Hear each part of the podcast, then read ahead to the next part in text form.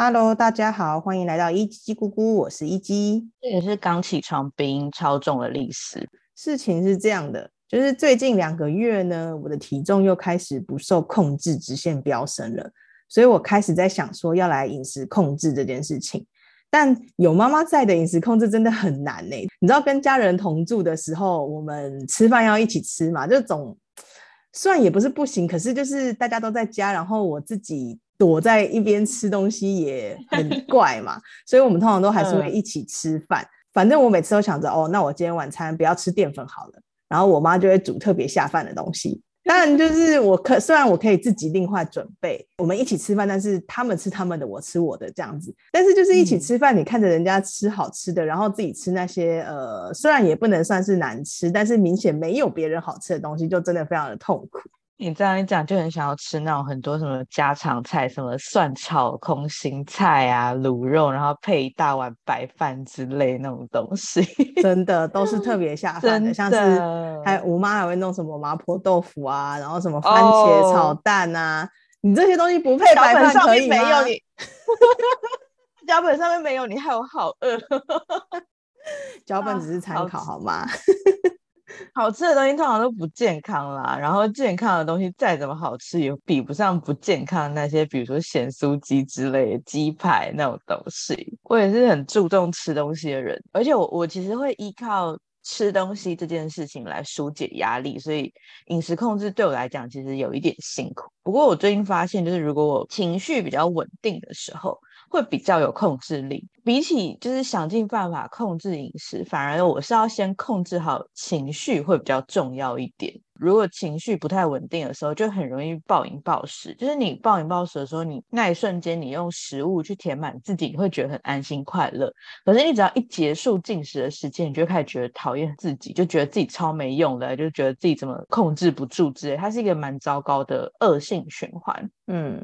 我最近的话就是走一个就是想吃就是想喝就喝的路线。我在可以控制自己的时候，我就尽量吃健康的食物；然后没有办法控制的时候，我就听从自己内心的渴望，这样子。嗯，对。那这种方式，它可能比较没有办法往更积极的路线，比如说要减肥这种，就是往这个目标迈进。但如果是以一个控制的角度来说，就还可以。不过如果是要减肥的话，就可能要再激烈一点，不能走这个路线。嗯，我在两年前有认真的减过一次肥，就是那一次是我算是人生第一次认真减肥啦。就之前都只是喊喊口号，而已根本就没有做，每天都喊着哦我要减肥，我要减肥，但其实根本没有做。但是我两年前那一次是真的有下定决心，很认真的做了减肥这件事情，而且效果我觉得还蛮喜人的，就是效果很好啦。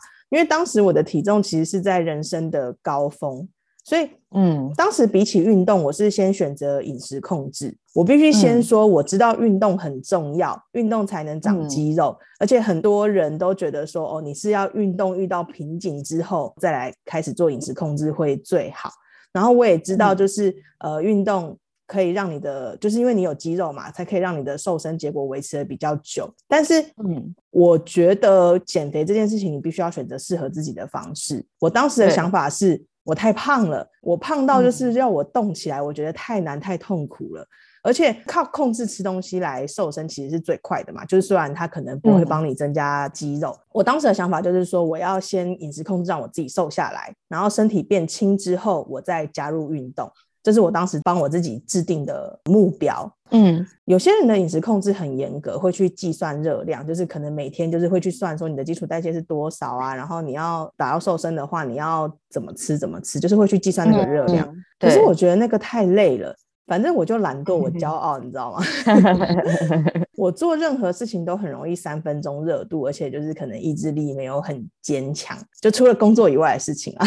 只要是跟我自己就不影响别人的事情，我都还蛮容易就是三分钟热度的，所以我必须要让我自己在正在做的这件事情变得简单才有办法。所以当时比起热量，我更在意我吃的是什么东西。那我的做法是少碳水，然后我挑选好的淀粉，像是当时面跟面包，我就几乎都不吃。你知道我有多爱吃面跟面包吗？就是比起白饭，我更爱吃 面，所以。我当时真的是，我真的是用很大的意志力去让我自己不吃面跟面包这件事情。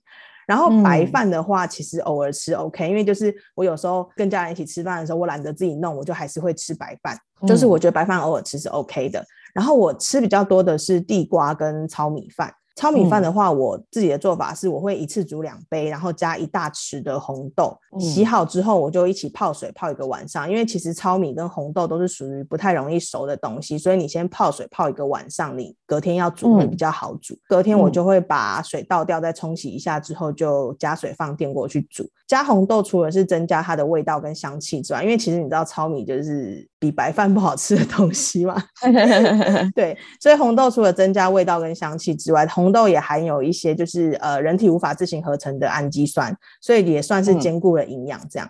但也不能加太多，因为红豆是淀粉哦，红豆的糖类含量是很高的，所以我就只加了一匙这样子。蛋白质的部分，我是选择去好事多买那个青鸡胸跟鸡腿肉交替吃。那有些人会觉得什么鸡腿肉很油啊什么，但是其实油脂这个东西我。不太在意，在我的饮食控制过程中，我是更在意淀粉、油脂，我觉得还好。料理方式啊，就是除除了水煮之外，我也会用煎的。其实我很少水煮，我要让我自己能够把这个东西吃下去。那调味的话，我也没有特别控制说一定要热量低的。前面有说嘛，就是我没有很在意热量，我更在意吃什么。而且我如果就是真的把这个东西弄得难吃的话，我应该马上就放弃，然后就去暴饮暴食。所以像是用什么酱油去煎呐，然后就是有点像红烧那种感觉，有吗？啊，或者或者是就是算水煮，但是加胡麻酱，胡麻酱就是好吃嘛，但是热量也是蛮高的。对，嗯，这种就是别人看起来可能很雷的，我也是照吃不误。另外就是吃大量的青菜跟菇类，我自己弄的话，可能我也是水煮，然后就加胡麻酱这样。水果的话，主要是苹果跟芭拉。你们知道吗？台湾的水果真的太甜了，不要觉得说什么啊，多吃水果对身体好，没有，你吃了太多的糖了，水果很胖。所以我就是选择苹果跟芭拉，嗯，而且我会让我自己吃饱。很多人饮食控制其实因为控制热量嘛，所以常常就是吃的东西会比较少，所以你就会饿。但是我没有，我就是不管量，我就是把我自己吃饱这样子。不过饮料跟零食我都几乎都戒了。我自己觉得我自己当时的意志力真的是人生的高峰。我当时有在写子弹笔记，所以我觉得子弹笔记也是帮助人维持意志力的一个方式。这我们也许未来可以聊聊看。总之，这样子吃了一个月之后，我大概瘦了三公斤。那另外，我有觉得我的舌头好像变得干净了，但我觉得我猜这是因为我喝很多水，然后不喝饮料的结果吧。就是饮食控制一阵子之后，虽然前面我说我为了好吃不会在意我用的酱料，但因为我的口味其实也变清淡了，所以其实酱料的量我可以用的很少，就吃的很开心。舌头那个，我觉得就以我的状况来讲，我只要不吃糖跟就是饮料啊糖或者是奶类，我的舌苔就蛮干净的。嗯，我自己啦，对，嗯，我觉得减肥真的是。超需要意志力的一件事情。我这辈子 最努力，然后靠自己的一次饮食控制，基本上就是我那时候早上就吃早餐，因为我我是一个以以习惯吃早餐的人，所以我早餐就会吃一颗水煮蛋，然后可能中午或晚上可能带便当，我就可能只吃水煮青菜或是一些无油的方式去烹饪的菜。我那时候比较特别的是，你刚刚说你是控淀粉，然后。油比较没有在管，我那时候是控油也控淀粉，所以我那时候就是基本上肉的部分，我就是吃那种无油，比如说水煮，或者是说我可能用酱油煮，可是我完全不会用到油的那种方式去煮的肉，或者是市面上现在不是有那种很方便一包一包那种鸡胸肉这样子，嗯，然后淀粉类的部分，我可能是好几天才会吃一口白饭，或者是说我可能就会吃那个小小的地瓜。一天就可能只吃一根这样子，类似这样子的方式，然后其他就什么都不吃了。很饿很饿的时候，我就会去买小七的蒟蒻干。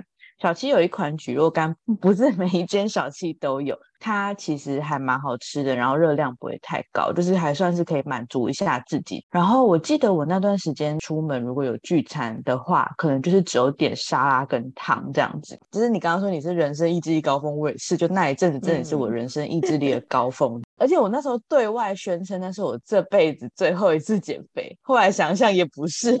我跟我所有朋友都讲说，我这一次减肥再没成功，我就再也不要减，我就要跟我的体重妥协之类。但后来也没有成真啦。我记得我大概也是维持两个多月吧，效果也是蛮好的。结果就碰到出国出差这件事情。各位，我们都出国了，而且是去一个没有去过的地方，而且是公费。对，体验一下当地的美食这件事呢。所以你在国外，你出国，就我好死不死，那是一个比较长期的出差。我记得我去了两个礼拜，嗯，因此我的那个意志力坚强的饮食控制，就在维持两个多月之后被出国打败。因为你出国再回来，你那个你那个节奏都已经被打乱了，嗯，你就可能再就是再也没有办法回到原本那个状态了，对。我得说，就那一次出国真的好好吃，也没有很后悔，就是了。我觉得这种方式就是效果是很好的，然后可是就是很麻烦，就是因为你三餐你都要自己弄，你早上要自己准备水煮蛋，然后你中餐晚餐你都要自己准备那些食物，就是会变得超忙碌。像我们这种上班族，然后又又一个人住的话，就是其实会蛮麻烦的。所以后来就是也蛮很难再这么坚持啦。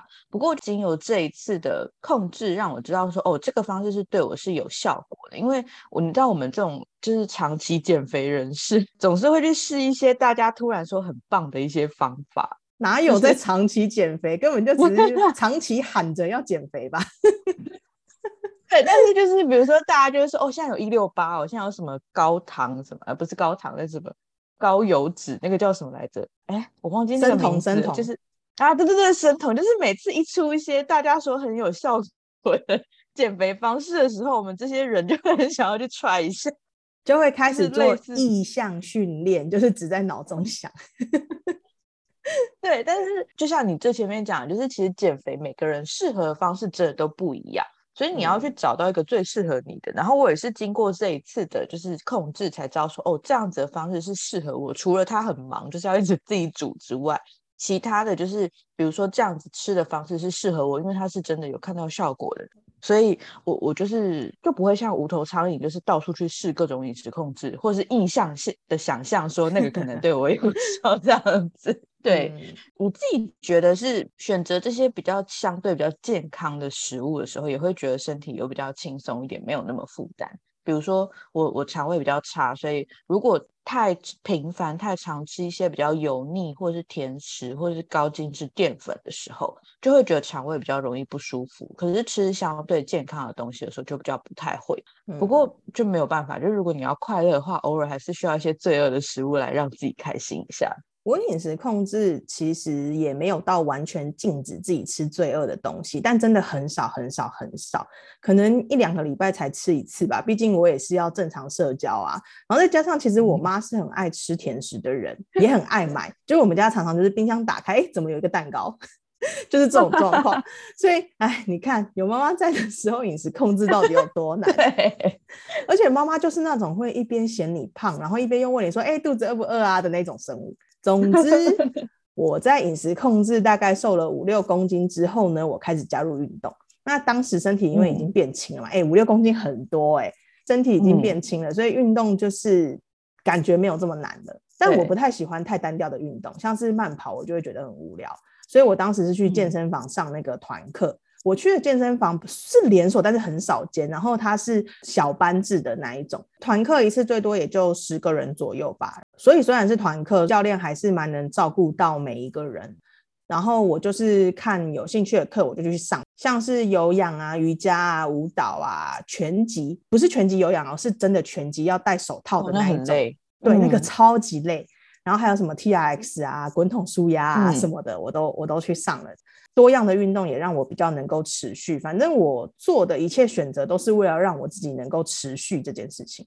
那个拳击真的超累，我有去接触过那种真的拳击课，然后会就是上上第一次还第二次的时候，就因为太激烈，然后那个心脏跳太快受不了，然后我就放弃。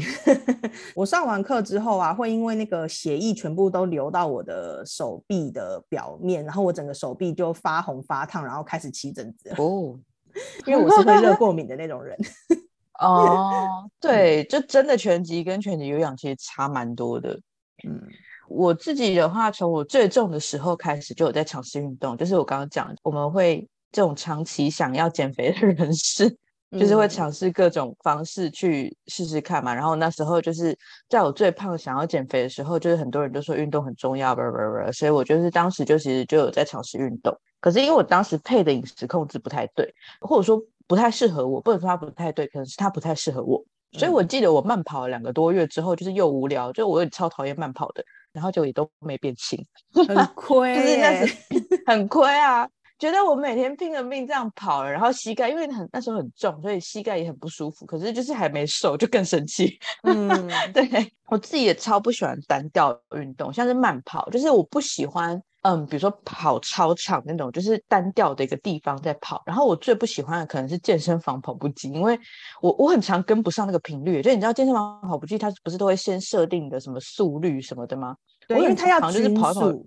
重点是它要均速，所以你如果做不到均速，你就会跌倒。对 我就是我没有跌倒啦，我没有在健身房跌倒，这我就觉得说哦好累哦，就是我我我可能跑跑个十分钟我就开始累，然后我可能因为可能体力还跟不上，就没有办法均速，你知道吗？然后就觉得好累，然后又觉得很单调，因为你就算有电视看，但是也不一定好看嘛，所以就是觉得很无聊这样子。然后我也不喜欢大家很常说到的瑜伽。因为瑜伽，我不知道为什么我筋很软，可是我会一直抽筋。嗯，就是你有办法做这个动作，只是你会抽筋。对，所以我就超不喜欢瑜伽的。然后，所以我后来就有去参加那个重训的团课。嗯，我觉得还蛮有趣的，因为是团课的重训，所以它会有一 round 一 round 的那种不同方式，然后让你去做不同的重训的动作。缺点的话，就是因为我那个团课，虽然它也好像也才十几个人吧。就是虽然也才人这么少，但是教因为他是团课，所以教练他没有办法因为你个人状况去调整动作，重量可以调，但是他可能不能调动作。所以像是比如说我手臂的肌肉很没力气，他做到手臂那个动作的时候，我可能根本做不来之类。可是因为教练他需要顾很多人，所以他其实没有办法去根据你的状况去修改那个动作的想细节这样子。嗯，所以。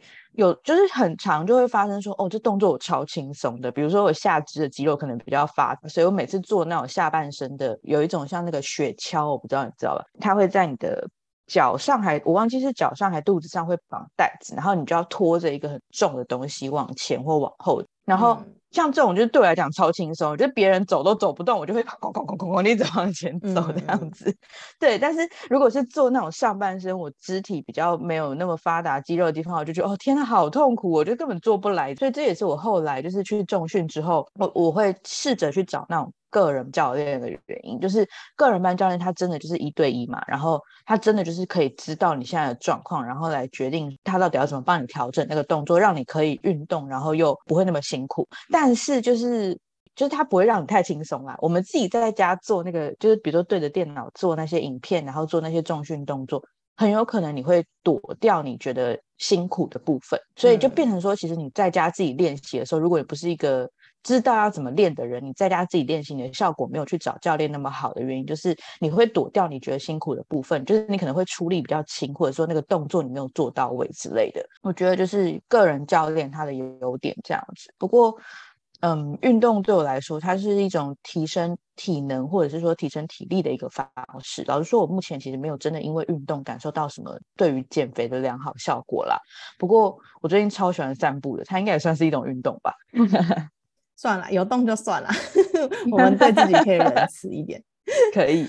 个人教练课还有一个好处，就是因为其实教练他就是对你一对一嘛，他随时观察你的状况，所以他就会把你逼到一个极限，但是不会让你受不了，在极限的边缘试探。对，对。我的饮食控制后来就因为我换工作，加上我开始上课变得很忙，然后就自然结束了。不过我就改用一六八的方式，就是一天二十四小时中有八个小时的时间进食，然后十六个小时不吃东西这样的方式来维持。那一六八对我来说好像没有瘦身的效果，毕竟我当时就是开始上班之后压力又大了，加上晚上还要上课，等于是蜡烛两头烧的状况。所以没有暴饮暴食，我就已经很谢天谢地了。不过 一六八的好处就是，即使我吃那么多甜点零食，我好像也没有复胖。再加上我的一六八是我自己觉得相对比较容易的不吃早餐，所以还维持了蛮长一段时间。有些人不吃早餐会觉得很痛苦，我个人是还好。如果早上感觉肚子饿的话，其实我喝水就可以把那个饥饿的感觉压掉。我之前有听人说，就是有时候你肚子饿，其实有肚子饿的感觉，其实只是身体缺水，是不是你跟我说的？好像是，但是对我来说没什么用，因为肚子饿的感觉只是身体缺水嘛，所以喝杯水就可以缓解，至少。在我进行一六八的时间里，早上的时间我是这样子，没错，所以我就让我自己十二点才开始进食。反正我起床就不吃东西，然后进到办公室之后就是十二点就吃午餐嘛，就是这样。然后晚上八点之后我就不吃东西，所以这个时间对我来说还蛮轻松的。不过就是我也没有再变更瘦，没有变瘦。嗯，毕竟我就没有挑我吃的东西嘛，因为严格来说，你执行一六八，你还是要挑你吃的东西的。只是相对的可能没那么严格，我没有挑我吃的东西，所以我觉得能够维持体重，我就感觉很不错了。嗯，小分享一下一个很有趣的冷，我不确定是不是冷知识，我不确定大家知不知道，就是有的时候大家会觉得前一个晚上吃很饱的时候，隔天早上会特别饿这件事吗？嗯，我不知道你会不会，有的人应该会，我会，我自己会，然后。这个是因为说你前一天晚上吃的很饱，然后它就是把你的胃撑开了，就是你吃的东西比较多，然后把你的胃撑开了。然后呢，因为你在睡眠的过程中，它慢慢的把 那些食物放，就是呃，就是消化那些食物嘛，然后它就会从肠呃从胃进入肠子嘛。那可是你的胃在你睡觉的那段时间，它可能因为正在做这个吸收消化的动作，它还没有缩回去它原本的大小。所以就会让你早上起床的时候胃是比较大，但是它是空的。所以有的时候你会觉得说，啊，我昨天晚上明明吃超饱，为什么隔天早上会这么饿的原因是因为这个。这是我之前很好奇我的身体的状况，去 Google 到的一个很有趣的知识。对，嗯嗯，很好好玩哦，人体真的是很反人，很有趣的一个东西，真的。一六八我自己是完全不行，就是我满脑子会想要在非进食的时间，然后去吃东西，因为我就是一个我不太吃宵夜，但是我早上喜欢吃东西的人，然后再加上就是因为生活的习惯，我可能晚上需要晚一点吃，我就是觉得它没有很符合我自己啦，所以对我来说就有点麻烦。刚刚一基提到那个就是肚子饿的时候可以喝水这件事情，它其实是的确有一派说法是这样子的，就是因为你身体可能缺水的时候，然后它可能会希望你。赶快喝水嘛，但是他可能我不知道他是发出的讯息，就是叫你赶快进食还是怎样，因为食物里面也会有含水分。那总之就是有的人就是你肚子饿的时候，你可以喝水试试看，但对我是没什么效果啦。嗯，就是就是我肚子饿的时候，就是喝水也没什么用这样子。你的肚子饿是真饿，可能吧？对。因为我消化比较快，然后嗯，希望大家可以多喝水啦，因为多喝水其实对身体还不错。就是我每次在喝水的时候，都会想象说这个水是在帮我冲刷那些杂质，而且所有的饮食控制都会叫你多喝水，要喝到身体的什么体重二十倍还三十倍之类的。嗯嗯。而且喝水它其实对血液循环很好。我有习惯在捐血，我大学的时候捐血，就是你那个血在跑的那个速度，你会很明显感觉到它是比较浓稠，因为它比较慢。可是我自从开始过着稍微健康一点的生活之后，然后喝很多水，再去捐血的时候，几乎每一次那个血都跑得跟飞的一样快。那个那个捐血的护理师都会说：“你的血这样子流的很快哦，就是循环很好之类的这样子。”所以我相信它应该是对身体还是有帮助的了。嗯嗯。我现在其实已经没有一六八有一段时间了。之前有说过嘛，我现在留职停薪养身体中，然后再加上我又吃了药，你知道吗？我的药袋上面唯一写的副作用是什么吗？嗯，我会心悸啊，会频尿啊，这些都没有写在就是副作用上面。但是它副作用写的是可能引起食欲旺盛，是不是很绝望啊？好可怕哦！而且医生其实开药给我之前也有跟我说，吃这个药可能会变胖哦。我前一阵子真的感觉很可怕，就是我无时无刻都觉得嘴很馋。我不知道这个是不是心理作用，就是我看到药袋上面的这个可能引起食欲旺盛，我就自己觉得我自己嘴馋。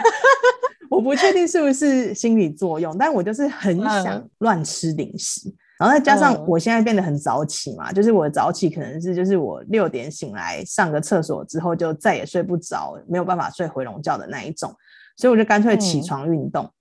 那运动完休息一下就哦好饿哦，所以我就吃了早餐，而且是很丰盛的早餐，会吃到就是很饱，饱到可能中午吃不下的那一种。所以我最近体重真的以一个很可怕的速度在飙升，所以这也是我又开始想要认真控制饮食的原因。我觉得我现在好像没有办法像以前那样控制，但是我至少想要控制我晚餐的淀粉，我的晚餐减糖这样。嗯嗯，不过那是因为药物的影响啦，你你就因为吃药关系，你你那个药物有影响的副作用的话，你真的是很难去对抗它。